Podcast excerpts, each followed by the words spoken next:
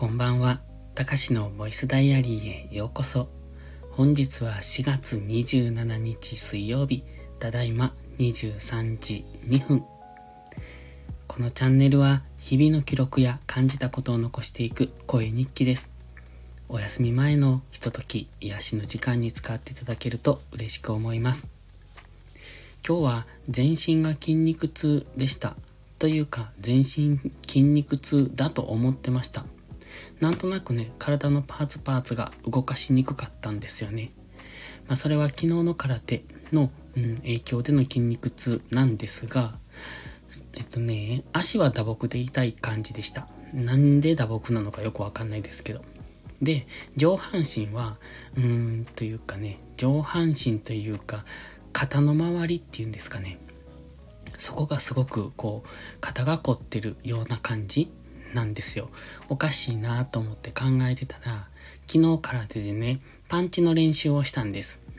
で、パンチってあの手でグーを作ってこう、なんでしょう、うんと、殴るんですけど、その時ってね、腕の力、腕力で殴るんじゃなくて、肩甲骨から押し出すように殴るんですね。そうすると、うん、体重が乗るっていうか、力が乗るんですよ。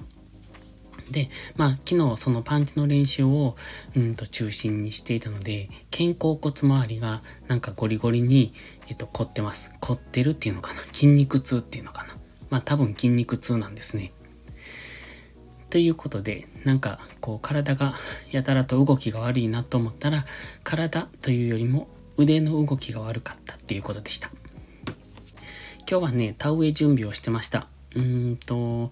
うん、今年から法人化された田んぼの、その法人の一員としてやってたって感じですね。まあ、法人って言っても、うんと、きっちりした会社があるわけじゃなく、形だけの法人。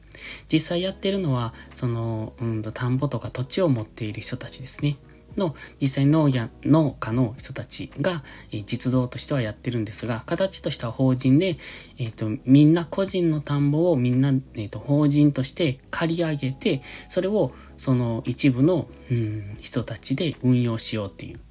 まあそんな感じ。まああの、実際高齢化とかで、実際に田んぼの管理ができなくなる人たちが増えてきたので、なので、その、作業をできる人たち、実際に労働できる人たちで回しませんかっていう、そういう動きなんですね。ということで今日はね、初めて、その田、うん、田植えの準備をしてきまして、僕も今までそんなのしたことなかったので初体験だったんですが、前回も一回だけ出てるんですね。前回って、えっ、ー、と、先週ぐらいかな。で、田植えをするにあたってね、あの、秋に稲刈りするじゃないですか。で、その後って田んぼって、まあ、土でカラカラになってると思うんですね。で、ちょうど春先、今、えっ、と、4月ぐらい、4月中旬ぐらいに、この辺では水を入れて、一旦、こう、田んぼに水を張るんですよ。でも、硬くなった土の上に水を張ってるだけなので、それじゃ田植えができないので、その状態で一回トラクターで、こう、なんて言うんですか？耕すっていうのかな？ゴリゴリって土と水とをかき混ぜるんですよ。そうすると、なんとなくこう、うーんと、ドロッとした土に変わっていく。でも、一回だけじゃうまくいかないので、一回それをやって、まず土と水をなじませておく。で、しばらく経って、また今度田植えの直前ぐらいで、もう一回するんですね。そうすると今度が、うんと、日が経ってわかりますか？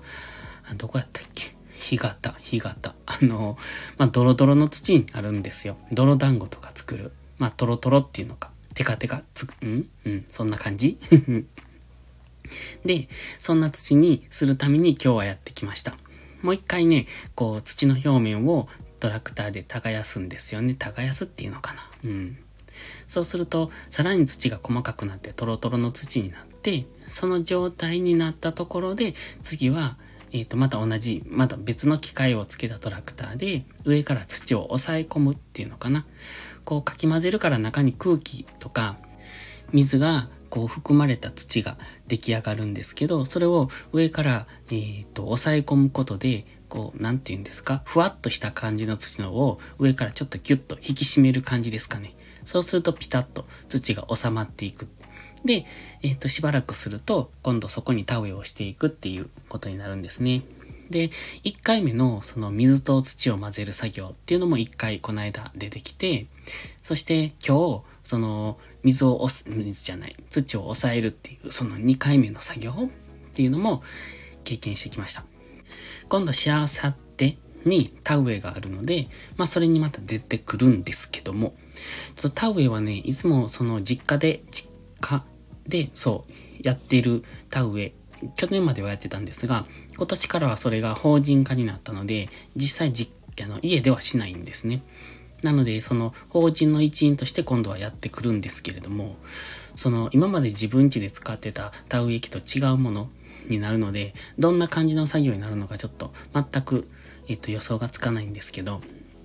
まあいい経験だなということでやってきます。でね、今日もそうですし、前回の時もそうだったんですが、1日トラクターに乗ってるんですね。だから、あの、乗ってる間はほぼほぼ Voicy を聞いてるんですけど、今日はね、前回と違って、すごくやりにくかった。というのも、え、前回はね、あの、カラカラの田んぼに、えっ、と、水を流し込んで、そうするとね、田んぼに草生えてるじゃないですか。で、そこを耕していくから、自分が通った後がわかるんですね。草がなくなっていくから。でも、一回耕したって今回そこにさらに水が張ってあるので、うーん、池みたいな状態になってるんですよ。だから、そのどこをね、自分が耕したかがわからんくなるんですね。だから、うんとね、それが難しい。同じところを何回も行ったりとか、うんと、行けてないところが気づかなかったりとか。もちろんその綺麗な澄んだ水じゃない泥水なので、うんと、一回耕したかどうかっていうのが全然見えないんですよね。で、田んぼって大体ね、まあ、場所にもよるんでしょうけど、うんと、100メートル ×30 メートルみたいな広さなんですよ。で、その100メートルの端から端まで、その向こう側まで行くんですけど、その、まっすぐ行くのが難しいんですよね。どこを走ってるかがわからないっていうか。なんとなく言ってることわかりますかね？で、あの、自分の通った後がまっすぐかどうかがわかんない。向こうの目標をめがけていくんですけど、目標って特にないので、向こう側にめがけてとにかくこう、まあ、水平にっていうんですか、垂直にっていうんですか、とにかくまっすぐ進むんですよ。それが難しいのなんのって。で、しかも、その池みたいな状態になっているので、えっ、ー、と、今日はね、あと前半は雨が降ってて、比較的風があったんです。そうするとね、水辺が波打つんですよ。で、波打つとね、自分がどっち向いてるかわかんないんです。言ってることわかりますか？自分はね、まっすぐ進んでるつもりでも、波が横向きに動いていると、自分がね、今どっち向いて進んでいるのか、まっすぐなのか曲がっているのかっていうのがわからなくなる錯覚を起こすんですね。で、まあ、近くを見ていると波に酔います。多分あれ酔うと思う、本当に。あの船酔いみたいな感じです。だって船みたいな、あの船みたいに揺れないですけど、まあ、実際地面にね、ついてるので。でも、その水面は、うんと、揺れるので、その波をずっと見てると多分酔いそう。だから遠くの方を見ないとまっすぐ行けないので、遠くの向こう岸っていうのかな、向こうの田んぼの端っこを見ながら、まっすぐまっすぐって思っていくんですけど、それが難しいと思って。特に風があると本当にね、波が立つと自分がどっち向いてるのかっていう平行感覚がなくなるんです。まっすぐなのか斜めなのかっていうのが。だから、最初慣れなかったので、そんなのは今日初めての経験だったんで、だから最初斜めに走っていったりとかしてて、まあ、ひどかったですね。それでも、まあ、あの、少しやったら慣れたので、あとは Voicy聞きながらとかやってたんでね、やっぱり Voicy結構聞き尽くしてしまった感があって、うん。なんですけど、だから、ちょっと聞くものがまだなくなったなっていう、そんな感じですね。